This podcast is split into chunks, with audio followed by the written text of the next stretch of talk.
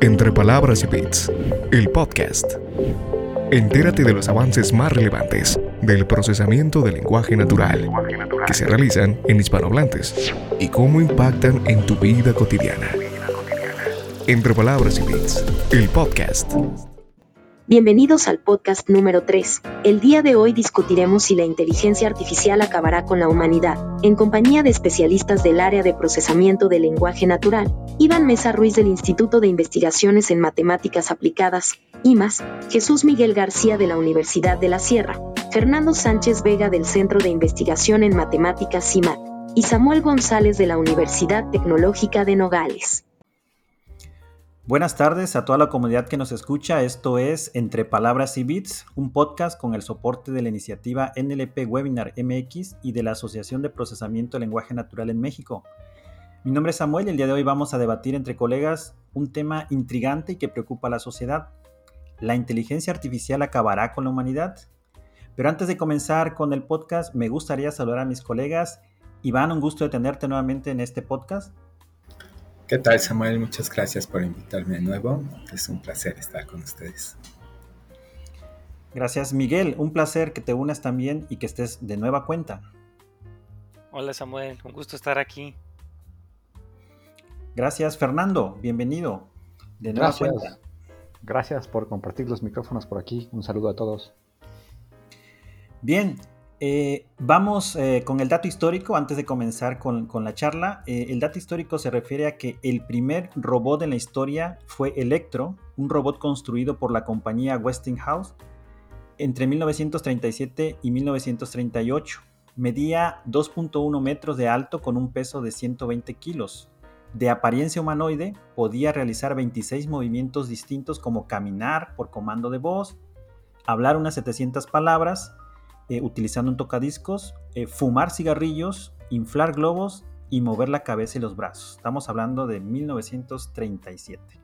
Eh, el día de hoy tenemos en la mesa un tema que puede verse desde diferentes ángulos. Así que nosotros vamos a comenzar desde el lado cinematográfico, aunque no somos expertos, pero vamos a, a platicar sobre algunas películas o series que nos recordemos y que se venga el tema sobre si la humanidad será dominada por la inteligencia. Bueno, aquí, eh, quien gusta comenzar con alguna de las películas. La de Terminator. Yo comienzo con esa.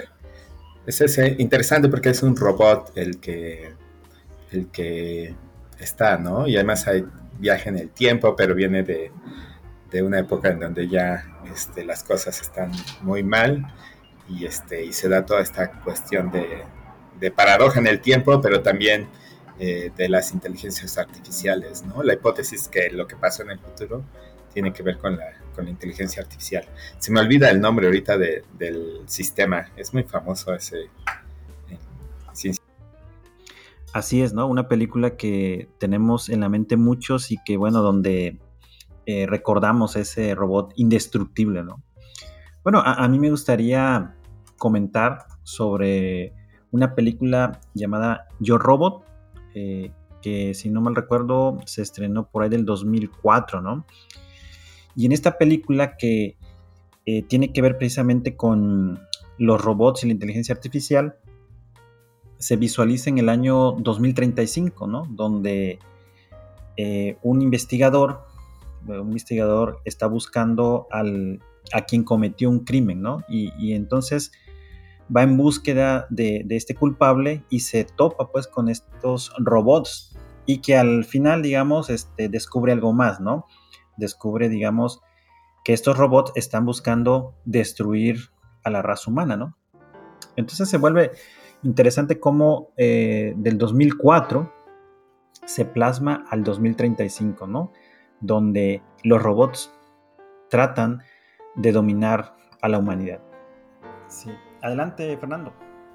Eh, yo traería a la mesa dos, bueno, voy a aprovechar a decir dos, dos películas, pues ya, ya, dos por uno, este, ah, que, que, aparte de ser referencias son bastante bonitas y si alguien no las ha visto, yo creo que una de ellas es muy conocida, pero si no la has visto, yo creo que vale la pena echarles una mirada. La primera que, recomendaría y que me recuerda esta parte es Her, que se trata de como de un asistente de voz, es Her de, Spike Jones, que es de un asistente de voz eh, con inteligencia artificial, muy parecido a lo, que, a lo que ahorita está presentándose como esta inteligencia artificial, y que el personaje principal en la interacción cotidiana se termina enamorando de, de esta, de esta, este, de esta inteligencia artificial, que, que al final un poco arruinándole las películas porque es un, poco un spoiler, pero al final eh, el personaje de Her o esta inteligencia artificial le dice que lo tiene que dejar por un rato porque tiene algunos asuntos pendientes que abordar, que finalmente, aunque se da en el contexto de fondo, eh, vemos que esta inteligencia artificial está eh, pues ya prácticamente dominando el mundo, ¿no? Y, y se ven como, como estallidos de bombas eh, nucleares en el fondo y como que todo un caos. Y el personaje, dado que estaba enamorado, ni se da cuenta de todo esto. Eh, y, la inteligencia artificial, las réplicas de esta inteligencia artificial van dominando el mundo. Otra, otra que, la otra que quisiera traer es Wally, eh, de Pixar, en el cual pues ya el mundo ya se acabó y más bien está estas máquinas echando a andar el mundo eh, mientras los humanos pues son gente de, peso, de tamaño grande, que le cuesta trabajo desplazarse y que están consumiendo este, pues, artículos ahí en internet o en una pseudo internet y realmente lo que pasa en la película es pues los, las máquinas ya están dirigiendo el mundo, ¿no? Ambas eh, tiene esta cuestión de que el ser humano es un personaje que que no vive directamente al fin del mundo, no estamos peleando contra la inteligencia artificial como sí puede pasar en estas otras dos eh, versiones, ¿no? la de Temil con Terminator la de Soy Leyenda, sino que más bien en estas dos el ser humano se vuelve un personaje irrelevante para el mundo. las máquinas ya dominan, ya lo manejan, ya manejan el mundo y el ser humano es, es algo que está por ahí, pero que no es lo importante que pasa en el mundo. Y, lo traigo a colación porque creo que hacia allá es hacia donde podemos ir. O sea, que no va a ser un fin, si, hay una dominación de las máquinas, no va a ser tanto como una gran pelea, sino que va a ir pasando sin darnos cuenta de que nos vamos volviendo cada vez menos y menos relevantes y que las máquinas van tomando una importancia y que quien guía eh, las, pues bueno, la, la parte importante medular del mundo eh, está dándose por las máquinas y los seres humanos simplemente nos hicimos un lado eh, viendo chats, comprando cosas o enamorándonos de una inteligencia artificial, ¿no? Entonces, bueno, esas eran las que quería dar a la...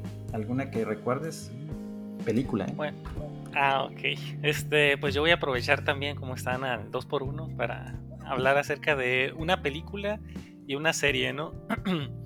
Eh, una película que yo siento que a mí me marcó con todo esto de la inteligencia artificial y, pues los programas que, nos pueden controlar y, todo este escenario eh, apocalíptico, ¿no? Como han comentado de, Terminator, y incluso no, no conocía ese, esos como créditos finales o escenas finales de la, de la película de Hair. No, no, no, me había dado cuenta, voy a tener que volver a ver la película para, para revisar eso y, disfrutarlo también.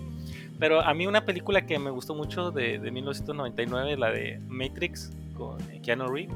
Este, en la cual pues ahora sí que somos controlados por las computadoras, ¿no? Por la inteligencia artificial y ahora sí que nos reducen en esa película a vivir en un mundo virtual y estar en una simulación, ¿no? Eh, en la cual pues eh, somos eh, tomados como una batería, ¿no? Que es aprovechada por la inteligencia artificial para hacer sus funciones, ¿no? Entonces, este, pues ahora sí que pues en esa época en la cual pues se, tiene ese temor, ¿no? De que la inteligencia artificial en algún momento sea tan superior a nosotros, ahora sí que en todo lo que es la cuestión de la de las guerras, en todas las cuestiones este, de dominación, que nos vaya a ganar y que pues terminemos eh, siendo este, sometidos por ella, ¿no? Eh, como también fue el caso de Terminator, ¿no? Que también las máquinas ganaron y pues ahí, este, ahí ahora sí que viven en ese mundo ah, apocalíptico, también eh, la serie que, me, gustaba, me gustaría comentar eh, y que invito a el que no la conoce, pues que, que, le dé una oportunidad, es la de serie de Westworld, que también está basada en una película de 1973, imagínense, en la cual se tenía como un tipo parque temático del oeste, en la cual eh, pues eh, se tenían eh, ahora sí que robots con los cuales las personas interactuaban, ¿no? un tipo Disneyland pero del oeste y pues que ahí las personas pues podían este, hacer este pues interactuar muy realmente con con estos androides, ¿no? Entonces fue también de la primera vez que yo vi un robot y, todo lo que implicaba, ¿no? Todas las cuestiones éticas, ¿no? del tratamiento de los robots y, pues ya después la serie que, salió en el 2016 que pues no sé si puede spoilear, pero pues no, no le va bien a la humanidad, ¿no? Al final en esa serie también nos terminan dominando y este y, pues eh, recién hace pocos años que, que se concluyó la serie, ¿no? Entonces sí como que las películas y las series que, luego produce Hollywood, sí como que tienen ese mensaje, ¿no? Esa advertencia de pues la inteligencia artificial en algún momento nos puede superar y nos puede dominar, ¿no? Entonces, este, yo creo que el título del podcast eh, es muy apropiado para, para discutir por qué, por qué eh, esta carta que, proponen, pues, eh, hace es importante tenerla en cuenta, ¿no? Este, pero sigamos comentando de ella. Gracias, Miguel. Casas de, producción. Eh, de alguna forma, el final como que, no en todas, pero parecería que hay un final feliz de alguna forma, ¿no? Así como que se solucionó, ¿no? Y que, y que pues nosotros como espectadores vemos que pues al final fue una película, ¿no? Pero ¿qué, tan desierto o qué tan o, hacia allá vamos? O sea, e, es un poco la incertidumbre que se genera, ¿no? Y ahorita lo decías, ¿no? Por ahí viene este primer punto de este podcast, el número 3, sobre la carta abierta que pide frenar la investigación en inteligencia artificial al menos por seis meses, ¿no?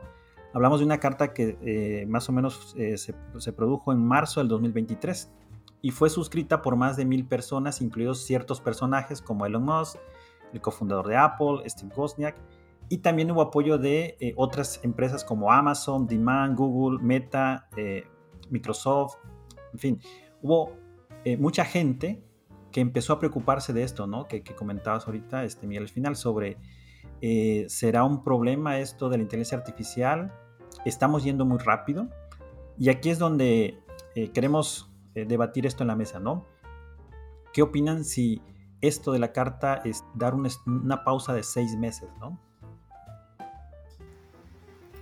Yo estoy en el equipo de que no hacía ningún sentido y, como que ya entre retrospectiva, eh, la intención de la carta como que ahora también está en cuestionamiento, si era una estrategia más de competencia que una, que, una preocupación real de, sobre todo de las empresas involucradas.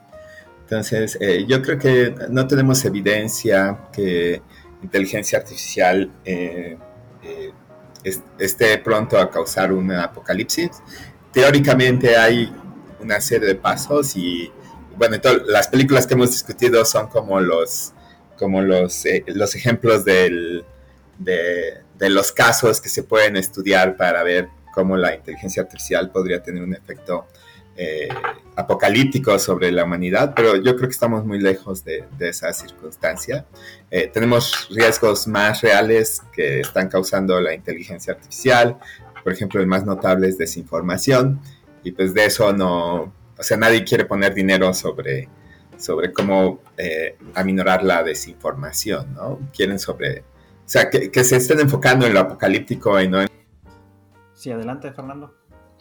Eh, bien, pues yo creo que yo también, ya decantándonos, estoy también en contra de, un poco de este el stop de la investigación en inteligencia artificial. Creo que cuando hay preguntas, eh, temores eh, con esas preguntas, justamente lo que tenemos que hacer es investigación para abordar, para saber cuáles son esos riesgos, ¿no? no parar la investigación, dado que hay posibilidades de ciertos riesgos, pero que no sabemos, porque lo que más se, se abren son preguntas, pues justamente eso es lo que puede responder la investigación. Ahora, yo creo que eh, el planteamiento que se hace en la carta, pues en todo caso, dado que son muchos, eh, son dirigidos a ciertas empresas, pues bueno, se puede cuestionar el si vale la pena poner a disposición tan abiertamente como se hizo ChatGPT, que fue justamente lo que empezó a motivar toda esta ola de preocupación masiva. Bueno, se puede cuestionar si, si, si, esa forma de abrir un desarrollo es la mejor, o no lo es. Eh, pero también para poder contestar eso, pues tienes que hacer investigación, ¿no? Puedes hacer pruebas con grupos módula, con grupos de, bueno, hacer la prueba con cierto grupo de personas para ver cómo reaccionan, qué tipo de cosas se pregunta y tal vez antes de llevarlo al público abierto. Pero yo creo que básicamente es cuando tienes una preocupación, cuando tienes preguntas que contestar, pues lo, único, lo, peor que puedes hacer es dejar de, investigar. Hay que investigar para contestar y para medir, para medir esos riesgos, para saber cuál es la posibilidad. Eh, esa es como mi, mi posición general ante, ante Sí, aquí me gustaría eh, incorporar uno de los puntos ¿no? que comenta la carta o, de lo que refiere. ¿no? Eh, dice, los laboratorios eh, de IA y los expertos independientes deberían aprovechar esta pausa para desarrollar y aplicar conjuntamente protocolos de seguridad compartidos para el diseño y desarrollo de la IA avanzada, que sean rigurosamente auditados y. Sí, adelante, Miel, ¿querías comentar algo? Ah, sí, bueno, también yo estaría eh, de acuerdo con, con, los compañeros, ¿no? Este, que definitivamente eh, estoy opuesto, ¿no? Me opongo a, hacer un paro, ¿no? A, lo que es la investigación en inteligencia artificial. Este, precisamente porque si queremos que se siga desarrollando esta área, este, yo creo que lo peor que podríamos hacer es pedir a las empresas, pedir a los investigadores que detengan el desarrollo de estos modelos. Este, de hecho, pues yo lo que diría es mejor hay que incentivarlos y de alguna manera eh, un poco lo que indican ahí de la preocupación es si buscar este, quizás comités que se puedan reunir de investigadores eh, para ver las cuestiones éticas del uso de, estos modelos de inteligencia artificial, de cómo se van a estar utilizando, pero pues eso se tiene que estar discutiendo y ahora sí que a medida que se vaya... Eh, logrando nuevos avances, pues podemos ir viendo cuáles son las dimensiones que que se, va, que se van a tener en, el uso de esta inteligencia artificial. ¿no? Entonces, cuando menos, eh, también estoy de acuerdo en que eh, el desarrollo de la, inteligencia artificial como está ahorita, por ejemplo, el chat GPT, no representa un riesgo, ¿no? Como el que se ven en las películas. De hecho, yo pues eh, tengo mis reservas, ¿no? De si ya se tiene alguna conciencia de la inteligencia artificial, como es en el caso de, Terminator, ¿no? Que, que, fue por eso de que se desató este, todas las guerras, de que ya la computadora tomó conciencia y pues se acabó el mundo, ¿no? Entonces nosotros que somos pues este, investigadores del área, pues sabemos que simplemente son modelos, ¿no? Este, que están simplemente basados en, en la información que se tiene y, este, y hasta, hasta la fecha, a, a menos que usted, a alguno de ustedes me ilustre, pues todavía como que no hay eh, una conciencia, ¿no? Este, que podamos decir ya hay una vida artificial, ¿no? Y entonces, este, pues yo creo que el día que la haya, pues ahí sí eh, nos vamos a tener que hacer otro tipo de preguntas, ¿no? Este, éticos, ¿no? De, qué derechos va a tener esa, vida artificial, ¿no? Pero sí, estoy de acuerdo con ese, punto de la carta de que sí hay que este, tener comités, eh, sí hay que dar seguimiento y definitivamente no hay que detener la investigación. O sea, sí, sí por, ahora sí que, se le, que, el gobierno le preste. También quisiera eh, volver un poquito a, lo que empezó Iván mencionando, ¿no? Como las intenciones detrás de la carta. Y bueno, traer a colación que OpenAI es, bueno, ha traído grandes desarrollos, desde luego que es una de las empresas, grupos de investigación eh, más relevantes actualmente, pero sobre todo es muy bueno comercializando sus desarrollos, ¿no? Y entonces esta carta queda muy bien para atraer la vista a, todo esto que, cada vez le va dando, ¿no?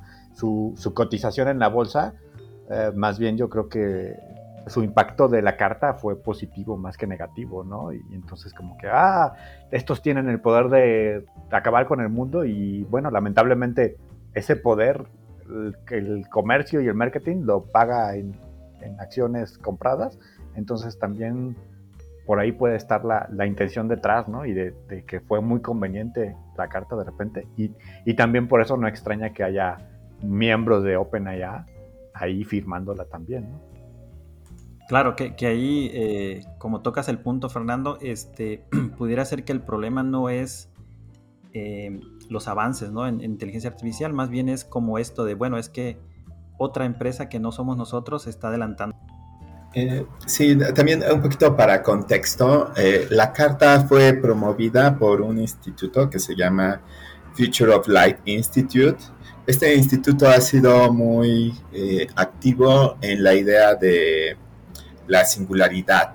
hacen más cosas y son un poco más serios en otras cosas, pero ellos han sido muy activos con singularidad, eh, que es este momento en que la inteligencia artificial se vuelve más inteligente que, que todos los humanos y entonces empieza a tomar decisiones estratégicas y que no sabemos dónde va a caer la moneda. ¿no? Es otro escenario muy eh, de película, muy, este, del cual estamos muy lejanos.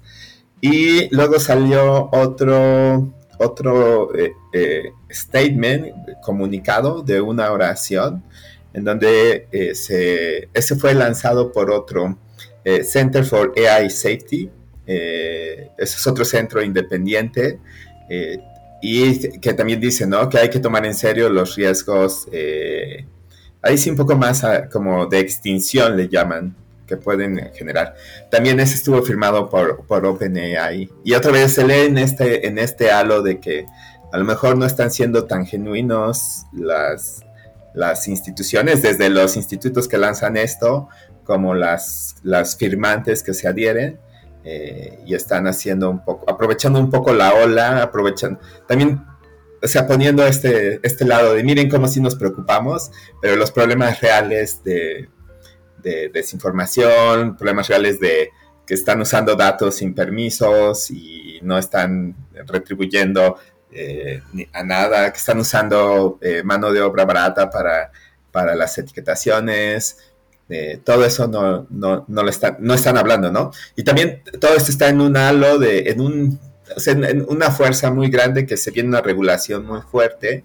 Entonces es parte del discurso para, para controlar qué tan fuerte va a ser la regulación, ¿no? En particular la regulación que se viene es de, parte de la Unión Europea, que creo que ya hay, o sea, ya hay noticias muy frescas sobre eso y no están muy contentos con, con, las decisiones. Entonces todo esto, o sea, todas estas cartas es en un contexto histórico, político y de, de, de dominar el mercado también, como bien decía Fernando.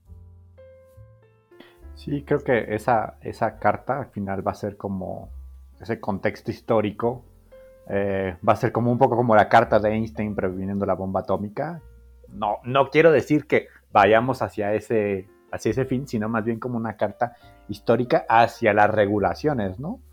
Hacia, hacia estas regulaciones que se vienen, que yo creo que sería otro tema que podríamos ir apuntando para el podcast interesante de discutir de estas regulaciones y qué tanto se tienen. Sí, sí, muy, muy, muy interesante esto de las regulaciones, ¿no? Eh, porque dependerá del país donde, donde se dé esto, ¿no? Donde, donde empiecen a surgir problemas, ¿no? Que ese sería, digamos, es decir, en este momento quizás no había sido tocado el punto porque pues ya, ya, se había trabajado con inteligencia artificial, inclusive en industria ya se está trabajando con esto, ¿no? Sin embargo, en el momento en que se pone a disposición el chat, el chat GPT para todos, entonces como que dicen, oye, pero es que ahora todos tienen acceso a eso, ¿no? Como que se convierte en algo eh, potencialmente este, malo, por llamarlo así, ¿no? Me, me gustaría traer a colación aquí eh, un tweet de Jan LeCun, de, la empresa Meta, que dice, eh, la historia nos muestra cómo la sociedad y las personas han sido este, beneficiadas y han progresado con más inteligencia, ¿no? Mejores habilidades, este, mejor educación, mejor creatividad, etcétera, ¿no? Eh, Jan LeCun pues, es partidario de que no se debe hacer una recesión o un stop al desarrollo de estos eh, grandes modelos de lenguaje. esto, esto nos lleva a ir bajando un poco más, ¿no? Es decir, eh, esta carta, ¿no? Que se da en un contexto, pues digamos, mundial, con personajes en nuestro país, ¿no? En México, ¿no? Aquí me gustaría eh, poner en la mesa este punto, ¿no? ¿Qué va a pasar en México con la implementación de la IA? Este, ¿Se mejorarán los empleos? ¿Se, perderán empleos? ¿Se despliegará de obra? ¿Qué, ¿Qué, va a suceder en México? Este, cuando menos parte de lo que comenta también esa carta, que pues este, eh, es cuáles son las eh, implicaciones en las, de alguna manera, de adopción de, este tipo de tecnologías, ¿no? Entonces, este, me parece que pues sí puede darse el caso de que se lleguen a perder empleos, este, porque pues ahora sí que lo que el trabajo que hacía quizás una sola persona, este, o un grupo de personas, mejor dicho, pues ahora la van a hacer menos personas, ¿no? Gracias a estas herramientas, ¿no?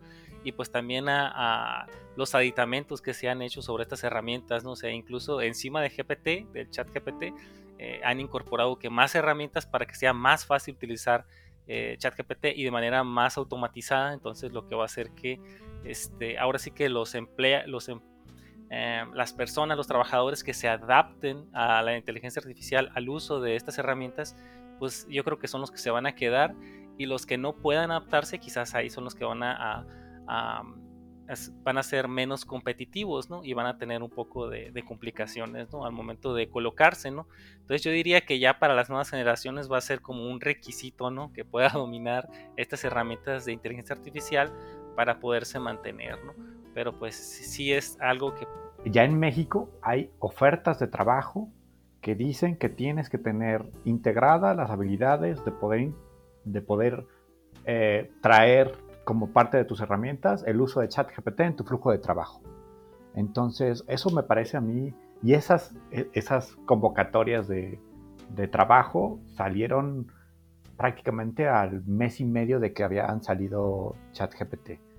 Entonces, a mí me parece que de repente el mercado laboral eh, mexicano, hablando de regulaciones, no sé si eso se tendría que regular, porque casi, casi es como expedirles al mercado laboral que ya sea experto en una herramienta que acaba de salir, ¿no?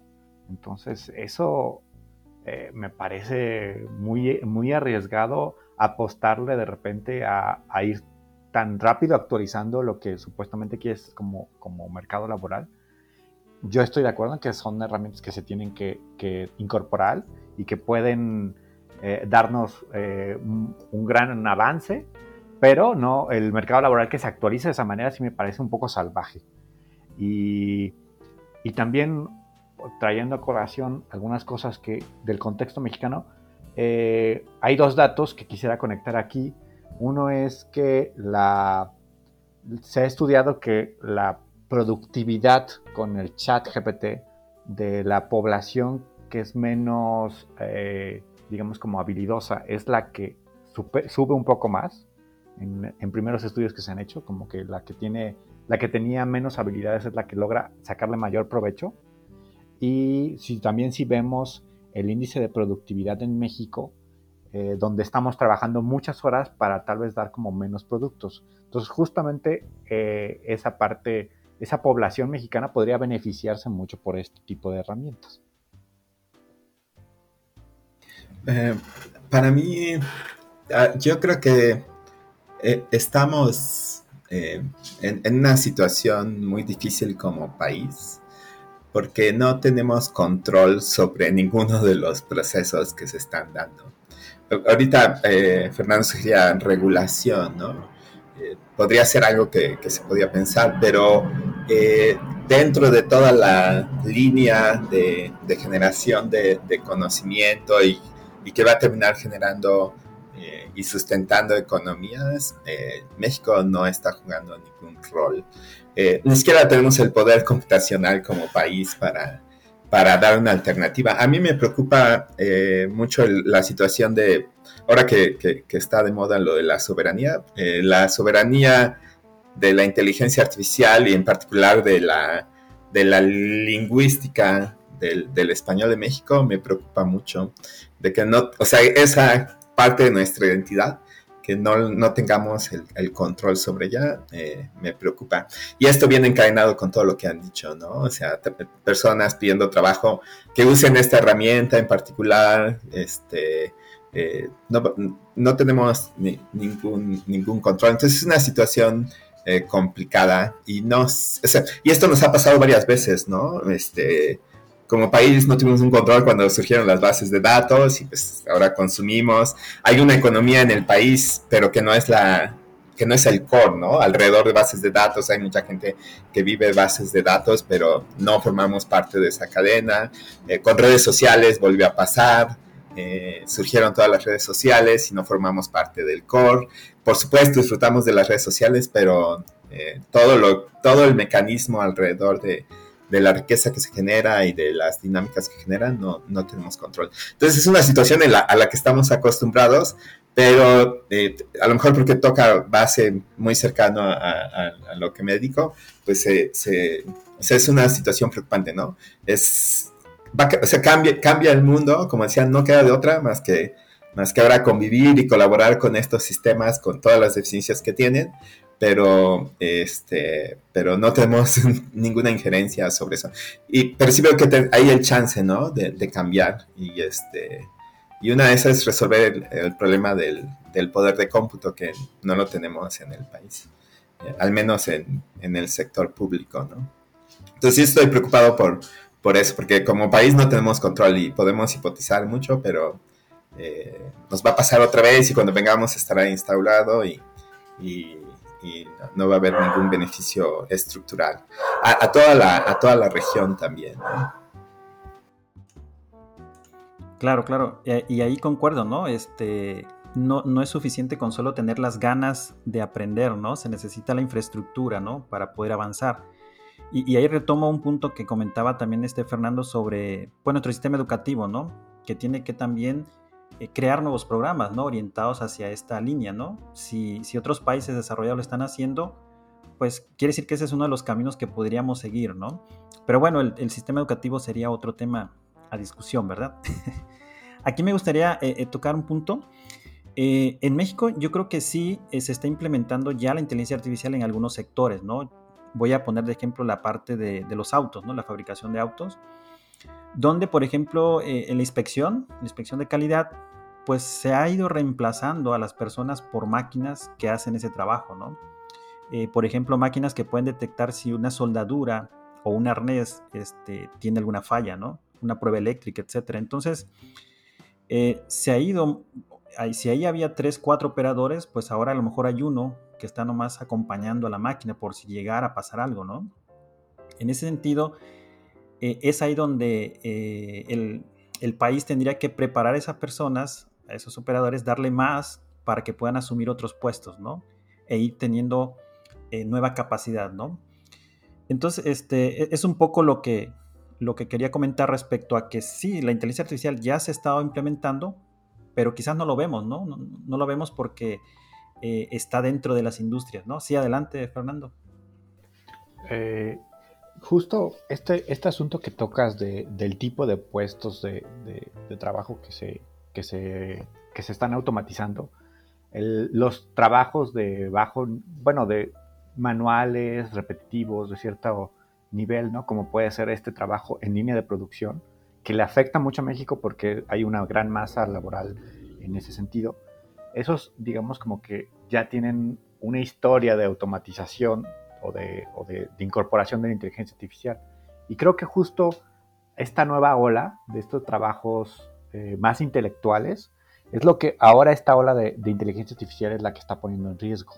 Entonces también aquí hay una disyuntiva ah, pues peligrosa tanto para el mundo como para México, porque esta idea tal vez de pensar en que ese, ese, ese obrero lo tenemos que capacitar para que tenga capacidades intelectuales más grandes, cuando ahora está esta tendencia de esta inteligencia artificial que, eh, que está automatizando tareas que, son, que, requieren de una capacidad intelectual más, más elaborada, ¿no? O que son de procesos creativos inclusive más grandes.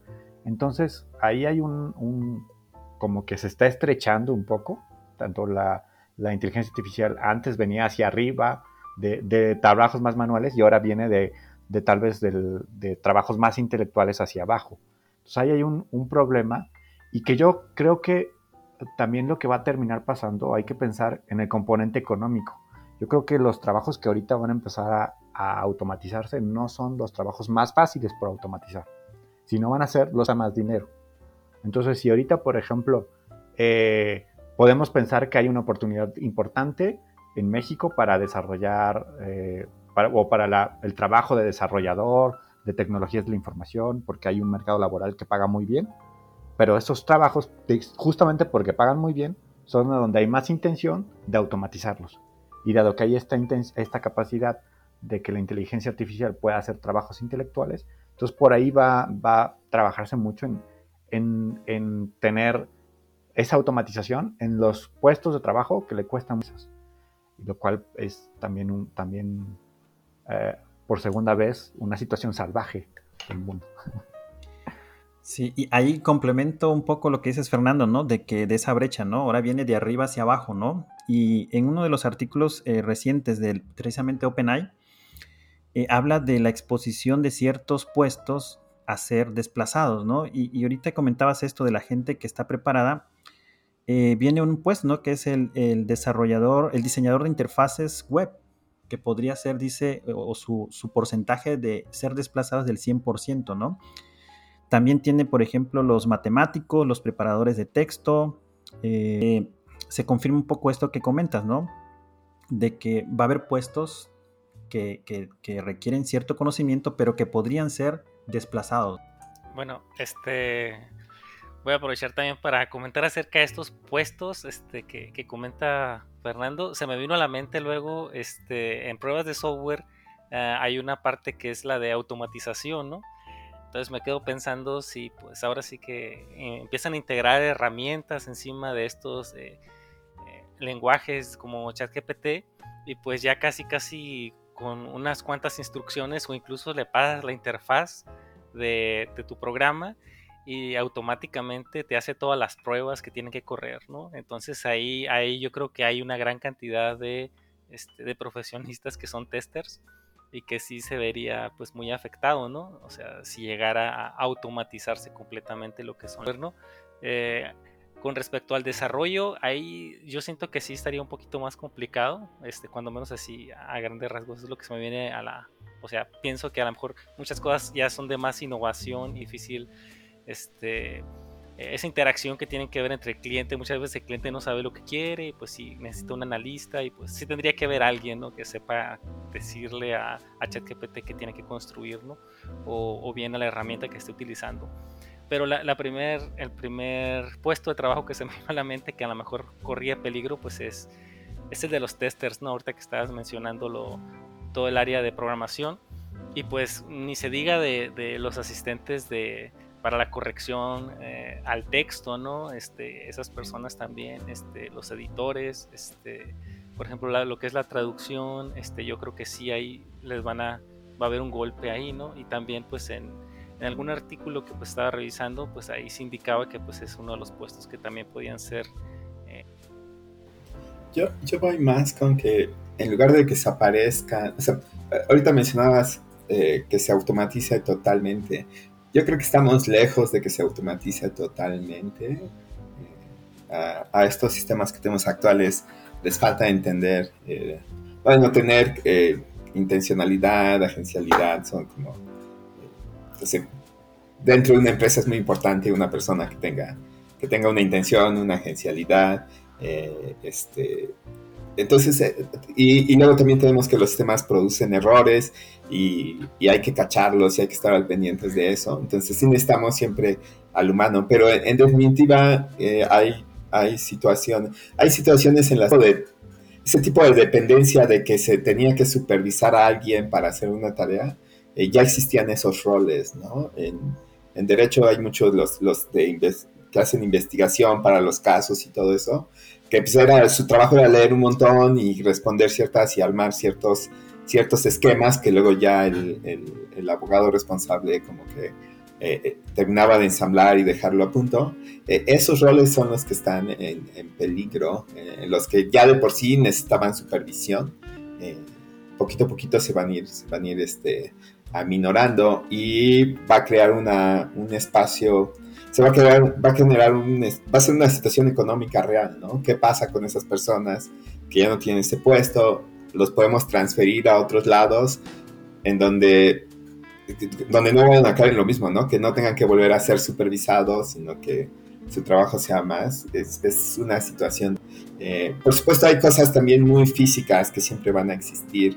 Y en ese sentido México eh, tiene, tiene ciertas ventajas, por ejemplo, con turismo, pues es, son una experiencia, entonces a lo mejor la masa se podría dirigir hacia, hacia más turismo, ¿no? Pero ¿qué tanto va a aguantar ese movimiento? La economía, eh, eh, se vienen esos cambios y van a ser, yo espero que sean graduales, porque también no está tan claro eh, también está tan claro para la empresa, eh, ahorita la, que, la más famosa, si esto va a ser un negocio o no va a ser un negocio. Eh, mucho de, del éxito que tienen es porque se saben vender bien y porque consiguen financiamientos fuertes, pero de que hayan generado riqueza propia no está tan claro. Cobran caro su, su sistema, pero no sé si estén haciendo dinero ya con eso. Justo esto que comentan de los o sea, son las posiciones como junior las que están más afectadas, estas que como mencionan que necesitan supervisión. Un riesgo que veo ahí en general como, como sociedad es que desaparezcamos las, las posiciones junior y que esperemos que se generen los seniors sin haber pasado por ser junior, ¿no? Entonces, eh, eso es como que cortamos esa cadena de, de, experiencia, nos quedamos con los que ahora tienen experiencia, pero como ya no tienes esa cadenita para adquirirla, pues terminas, vas a terminar teniendo gente que ya no tiene, que ya no tuvo esa carrera de experiencia, ¿no? Entonces, uh, y, tal vez hay que, hay que poner ahí la visión eh, y las alarmas para, para cubrir esos puestos o cubrir esas preparaciones de cierta manera, porque puede ser un riesgo que si ciertos sectores eh, económicos, industriales no detectan claramente esto, pues puede llegar un momento en el cual no tengan un relevo generacional para los puestos de experiencia que dirigen. Eh, porque también tiene que ver pues el mismo país, ¿no? el mismo gobierno tendría que también meter eh, mano en el sentido de, hacia dónde quiere ir, ¿no? Porque actualmente hay muchas actividades aquí en México que se pudieran automatizar, ¿no? Ah, por ejemplo, cuando vas a una carretera y tienes que pagar una cuota, ¿no? ahí hay gente trabajando que te está cobrando, ¿no? Es una tarea que creo que pudiera ser fácilmente reemplazable, ¿no?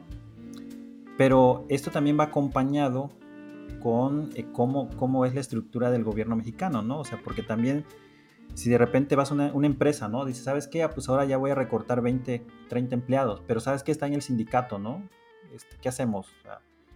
como que, como no está claro ¿qué va a pasar? Pues entonces hay esos vacíos, ¿no? Y, aunque se tengan las ganas de decir, ok, sí, preparemos gente para el futuro y esto y lo otro, pero también las condiciones, ¿no? Entonces yo creo que a corto plazo quizás no, no venga así como mucho desempleo en ese sentido, ¿no? Eh, pero el problema es que el, país seguirá rezagándose respecto a los demás, ¿no? Eh, porque no va a implementar medidas de, donde se puedan desarrollar. Eh, aquí me gustaría continuar con, los puntos eh, con la siguiente pregunta, ¿no? Eh, y esto es no solo en México, sino a nivel global. ¿Estamos siendo dominados o rebasados por la inteligencia artificial en Creo que, que sí, es, es como un poco el propósito de tener estos sistemas. Y un poquito también uniéndolo a, tu comentario anterior, eh, es, es, cierto, va a haber un compromiso que la sociedad tiene que, que encontrar sobre la adopción y que tiene que ver como con los beneficios. Y creo que es ahí donde hay una oportunidad mucho más grande, eh, eh, también un poco para, para la academia en, en México. En, a lo mejor no pensar tanto en automatizar, en reemplazar, eh, sino en, en, disminuir brechas, en particular de acceso a servicios. Entonces, esta, esta tecnología y la, la, futura que estamos construyendo podría tener un impacto positivo en acceso, en acceso a servicios. Eh, lo más, lo más este, sonado, por ejemplo, es acceso a salud. ahorita eh, que, que, estos sistemas jueguen un rol de, de, como de médico, eh, a lo mejor no haciendo diagnóstico, pero escuchando el caso, resumiéndolo y ya mandándolo a un médico, eso podría tener un efecto efecto positivo y mientras mejor servicio de salud tengamos, creo que eso es algo positivo. Acceso a justicia también podría tener un impacto. Entonces yo creo que ahí hay, hay un espacio y generalmente pensamos esto en el discurso que nos cuenta, ¿no? Que es de automatizar y reemplazar y este, pero eh, también hay áreas de oportunidad en, disminuir brechas y este, sí, y, ahí, ahí a lo mejor también surgen nuevos roles eh, que se tienen que cumplir y, este, y un poco se, equilibran las cosas. Yo ahí veo, veo un chancecito de, hacer cosas positivas, eh, bastante, ¿no? Y, pero un poco el problema de eso, eh, a, mí me ha tocado un poquito desde el lado desde traducción automática, que estamos haciendo, tratando de hacer sistemas de, para lenguas originarias, es que el, el problema es muy social, o sea, hay que resolver antes de llevar la inteligencia artificial y aunque sea el mejor sistema, hay un problema social que se tiene que, se tiene que entender, que se tiene que enfrentar y que se tiene que ser propositivo. Y pues el problema social es muy grande, ¿no? Entonces, ese es el problema de, de, esas, este, de, de, tratar de atacar esos problemas, porque eh, en realidad son, no son problemas tecnológicos, problemas este, sociales, ¿no? Definitivamente, yo creo que están pasando cosas interesantes, esto que menciona Iván de, ciertos productos, ciertos eh, desarrollos de automatización en la medicina son muy deseables.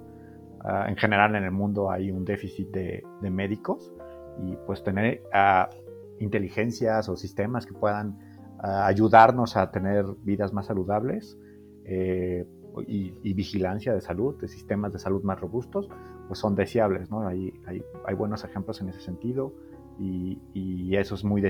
Ahora, desde el punto de vista negativo, eh, tal vez no con estas tecnologías, pero claramente hay sectores que yo digo, eh, no sé actualmente el dato exacto, eh, sobre todo por la cuestión de la aplicación de Robinhood, pero el, las, el, mercado de valores, la cantidad de, de intercambios comerciales automatizados por inteligencia artificial, eh, hace unos años era muchísimo mayor al que hacen los humanos. Era, alrededor del 95% eran transacciones automáticas y solamente 5% transacciones realizadas por un humano. Eh, digo, pongo aquí la, entre paréntesis el comentario de que Robinhood, esta aplicación muy popular, puede estar cambiando las cosas, pero antes de Robinhood era prácticamente el mercado de valores se movía con las máquinas. Y pensando que la economía es algo que dirige el mundo, muchas veces hasta el cambio climático, grandes preocupaciones son eh, a decisiones económicas, pues un poco pensando en, el, en, esta introducción de este podcast de si el mundo ya está siendo dominado, dominado por las máquinas, pues en cierta manera sí, y ese sector, el sector económico, yo lo veo ya rebasado, están tomándose un montón de decisiones de cómo se mueve el dinero sin intervención humana, ¿no? solamente porque los poquitos humanos que pueden calificar como a positivo negativo, cómo están actuando las máquinas, pues están siendo beneficiados en este momento. Y ese es un, un, sector que diría que sí, sí está siendo rebasado por la dominación de las máquinas y que para muy a pesar de la mayoría, por el, gran desequilibrio de distribución monetaria. Y yo creo que es algo que va a pasar, ¿no? Porque la inteligencia artificial, pues esa es una de sus características, ¿no? Que puede, por ejemplo, eh, procesar grandes cantidades de datos, cosa que nosotros no, no es que no podamos, bueno, de hecho, si no podemos hacer grandes cálculos, o sea, eh, en, un tiempo tan corto, ¿no? Como lo hace una máquina, ¿no? En ese sentido, eh, sí vamos a ser rebasados por esos cálculos gigantescos que hacen las máquinas, ¿no? Y la inteligencia artificial. pero creo que sería algo, algo aprovechable, ¿no? es decir, si la máquina, si la inteligencia artificial puede darme estos resultados, como por ejemplo lo que decías en medicina, una predicción, quizás no la más certera, pero una predicción cercana a la realidad de que si esa persona tiene cierta eh, enfermedad o cierto padecimiento, si te lo dice más pronto, pues ayudaría, ¿no? Ayudaría a hacer un diagnóstico pues, más rápido, ¿no?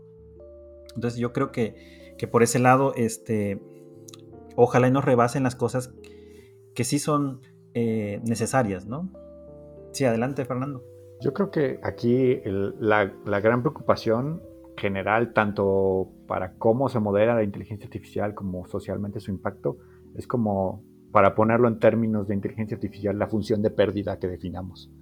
¿Cómo se define esa función de pérdida? Es decir, ¿qué es lo que nos importa que optimice la máquina? Es el impacto que va a tener, ¿no? Entonces, si tanto nuestras decisiones las generamos a partir de optimizar las ganancias, pues va a pasar esto de que de repente, como te mencionaba, el sistema, lo que se va a automatizar es más bien los trabajos que te cuestan mucho eh, contratar a una persona en vez de los que tal vez deberíamos de eh, generar automáticamente, automatizar más rápido, como podría ser tal vez el trabajo de cobro de, de, de peaje en las carreteras, como por ejemplo también eh, las todavía en México increíble, a mí me parece increíble ver que hay personas que en las carreteras están señalando que dentro de unos metros viene una obra y está exponiendo su vida con una franela para indicar que, hay que tomar precaución. Entonces, este, mientras tengamos ese objetivo eh, no cuidado o sesgado por un valor económico, por no, no, por cuidar la salud, no por cuidar cosas adecuadas, pues vamos a generar cierta tecnología que, que puede meternos y que puede ser éticamente cuestionable. Claro, eh, ahora moviéndonos un poco por el lado, digamos, oscuro, ¿no? Este, ¿Existe peligro de que estos, eh, de que esta inteligencia artificial sean utilizados o entrenados para grupos delictivos? Miguel, ¿qué opinas? ¿Será que ya lo están usando?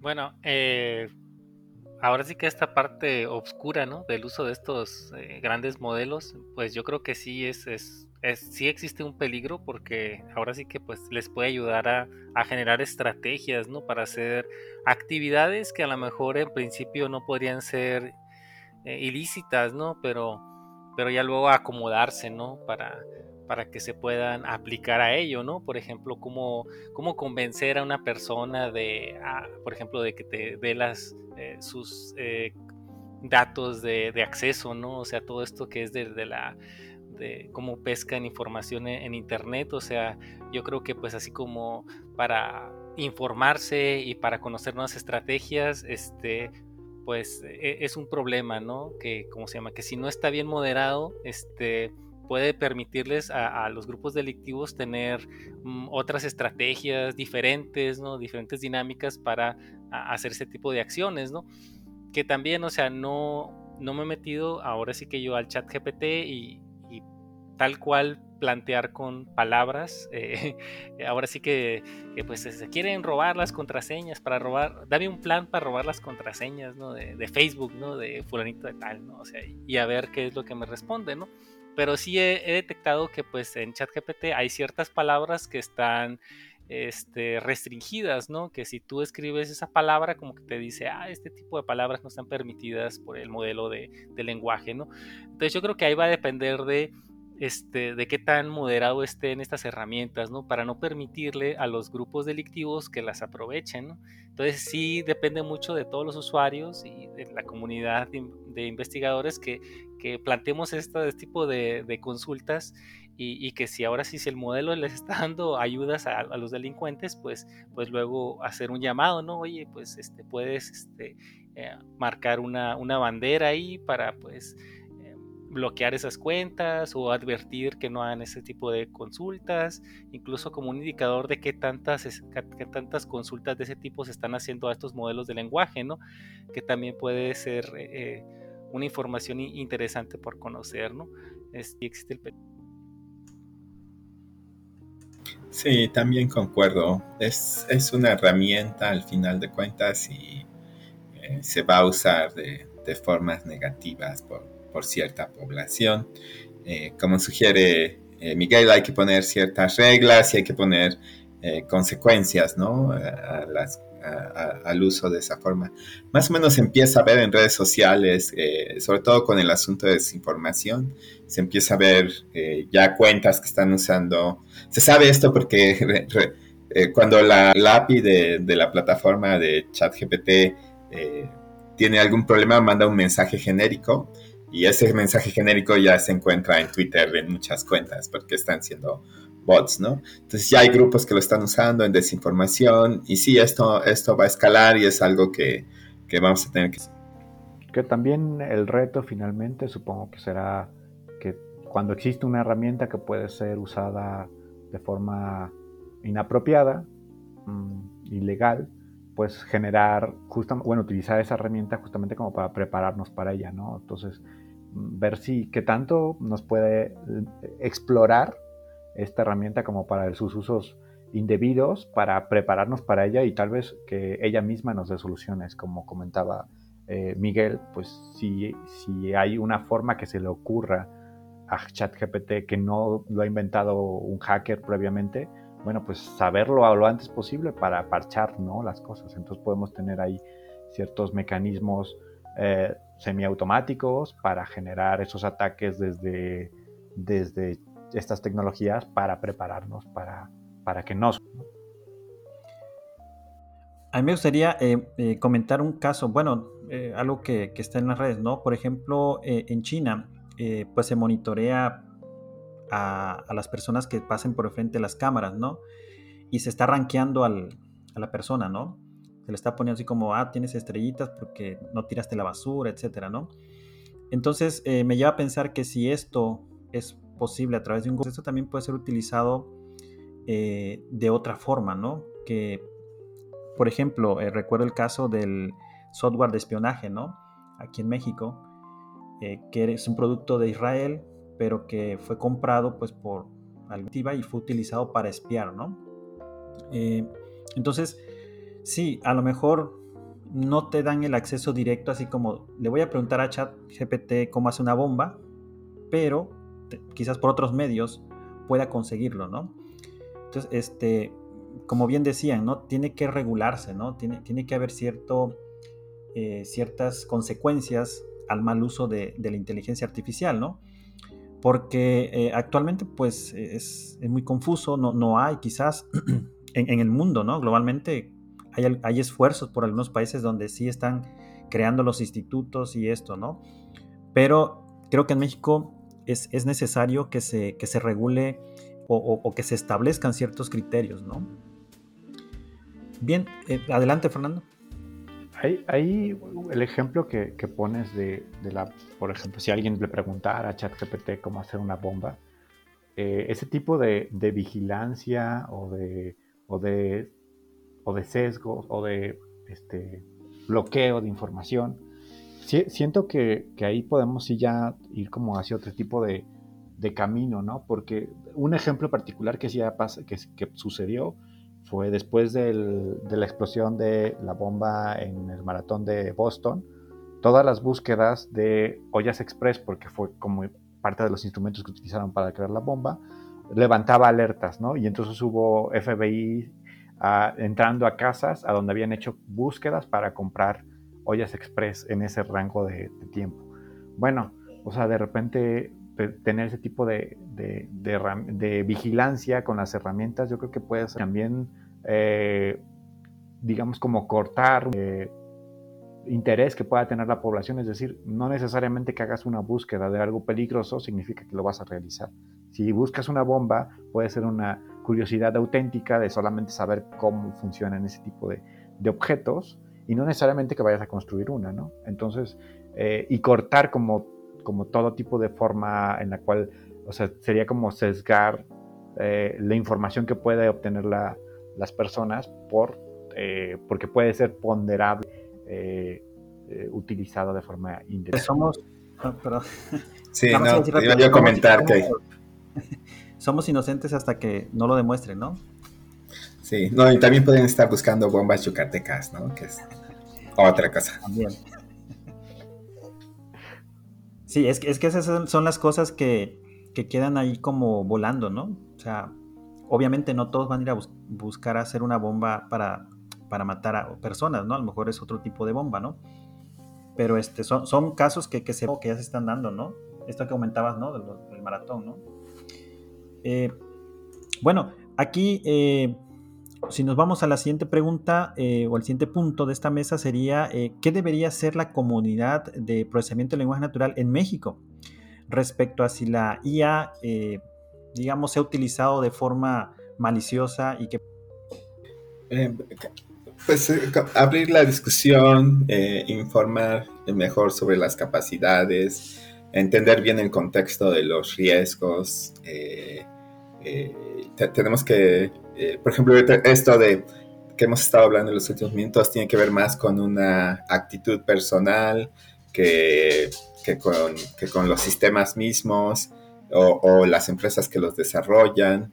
Entonces, eh, entender, ¿no? Que hay, o sea, que hay, es, es, un, va a ser un tema complejo y no va a haber soluciones genéricas. Entonces, esa es la discusión que nos toca y, bueno, y contribuir con, con ciencia. Eh, eh, para desarrollar mejores sistemas, para atender nuestras necesidades. Eh, yo creo que por ahí está nuestro, nuestro rol, eh, pedir más equipo de cómputo.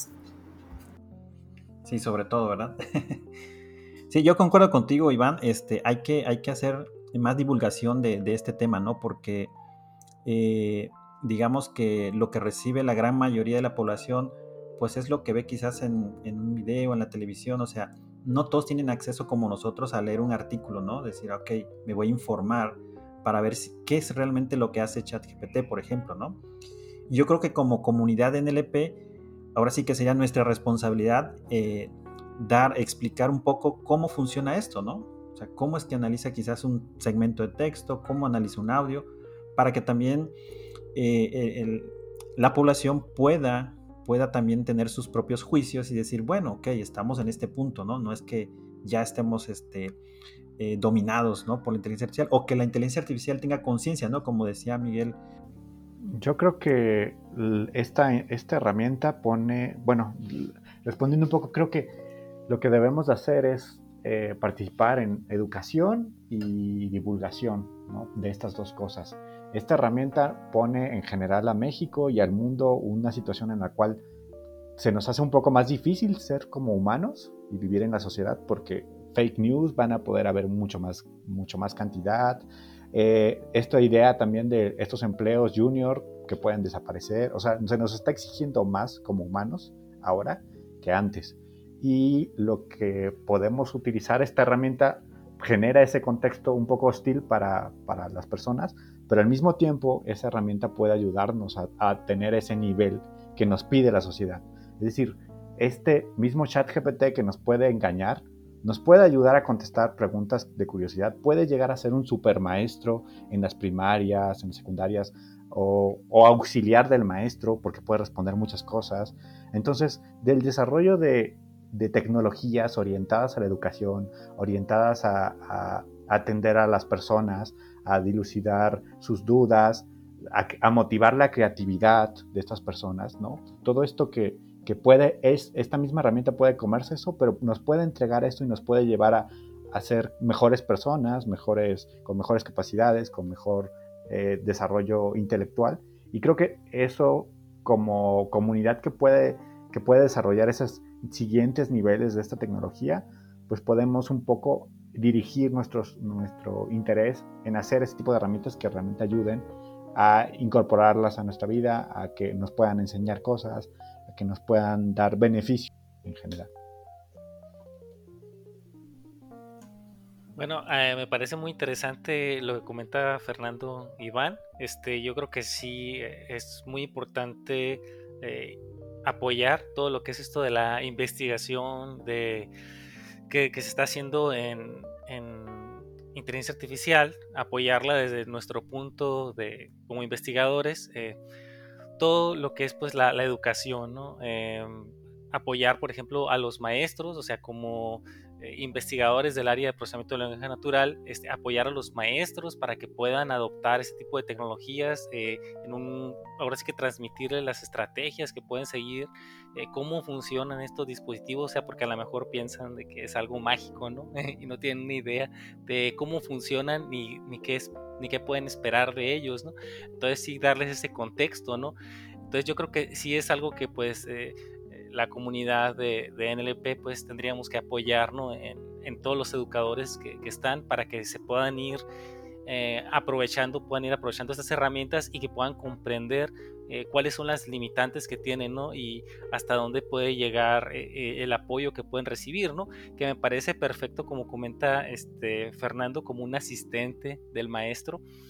para que los estudiantes se apoyen en él, para que el maestro también se apoye en él, este, pero sobre todo para que el maestro sepa cómo va a trabajar eh, teniendo ese tipo de herramientas, ¿no? O sea, porque pues ahora sí que antes si nosotros le pedíamos a, un estudiante que hiciera un resumen, pues ahora se lo puede pedir a ChatGPT y, y, pues le va a elaborar el resumen, ¿no? Entonces ahora qué estrategias tiene que seguir el maestro para que el estudiante pues pueda adquirir esa habilidad de resumen o de síntesis y, que también pues eh, sepa que a lo mejor sí se puede apoyar en ChatGPT, pero de qué manera, ¿no? O en cualquier otra herramienta de inteligencia artificial, ¿no?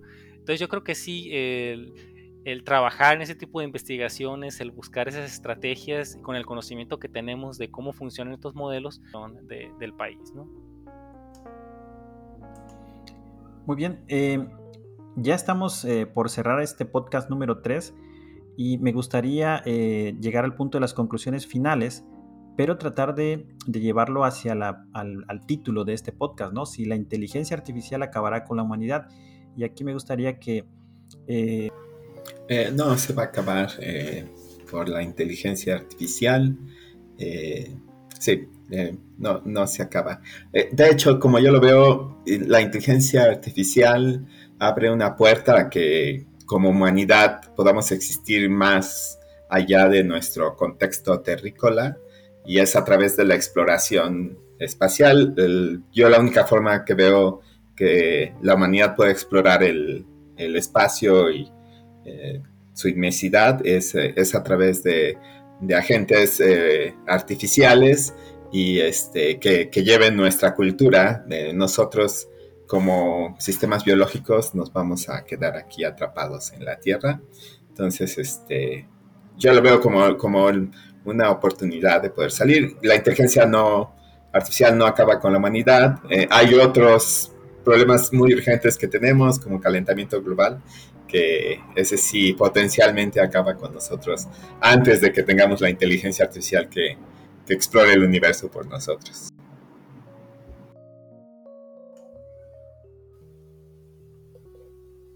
adelante. Concuerdo con la, visión de, Iván. Creo que simplemente, bueno, eh, espero no resumirla mal, pero eh, yo diría, o, por lo menos desde mi, perspectiva, sería probablemente la humanidad la, sea acabada por la misma humanidad y la inteligencia artificial sea... Bueno, eh, igual, de igual forma, ah, yo no creo, no, no visualizo la inteligencia artificial acabando con la humanidad. Este, considero que todavía pues, nos queda mucho, mucho que caminar para llegar a, que se pueda tener una conciencia artificial. Entonces, este, no, no, no, lo visualizo. Yo creo que primero nos vamos a, vamos a tener otros problemas, ¿no? Que nos vamos a quedar sin agua, nos vamos a quedar sin muchas otras cosas, ¿no? Antes de, que tengamos que afrontar ese problema, ¿no? Entonces, este, yo creo que eh, es algo pues que, ha sido más que nada inculcado por las películas y es, fundado, me parece que desde ese punto, ¿no? Bueno, desde mi punto de vista creo que eh, la inteligencia artificial eh, va a convivir con nosotros, ¿no? O bueno, ya convive, pero no creo que, llegue a ese punto como lo muestran precisamente en el cine o en las series, ¿no? Sin embargo, creo que si no se le si, no se toma en cuenta todo esto de las regulaciones, la ética, sí nos puede llevar a un mundo con cierto caos, ¿no?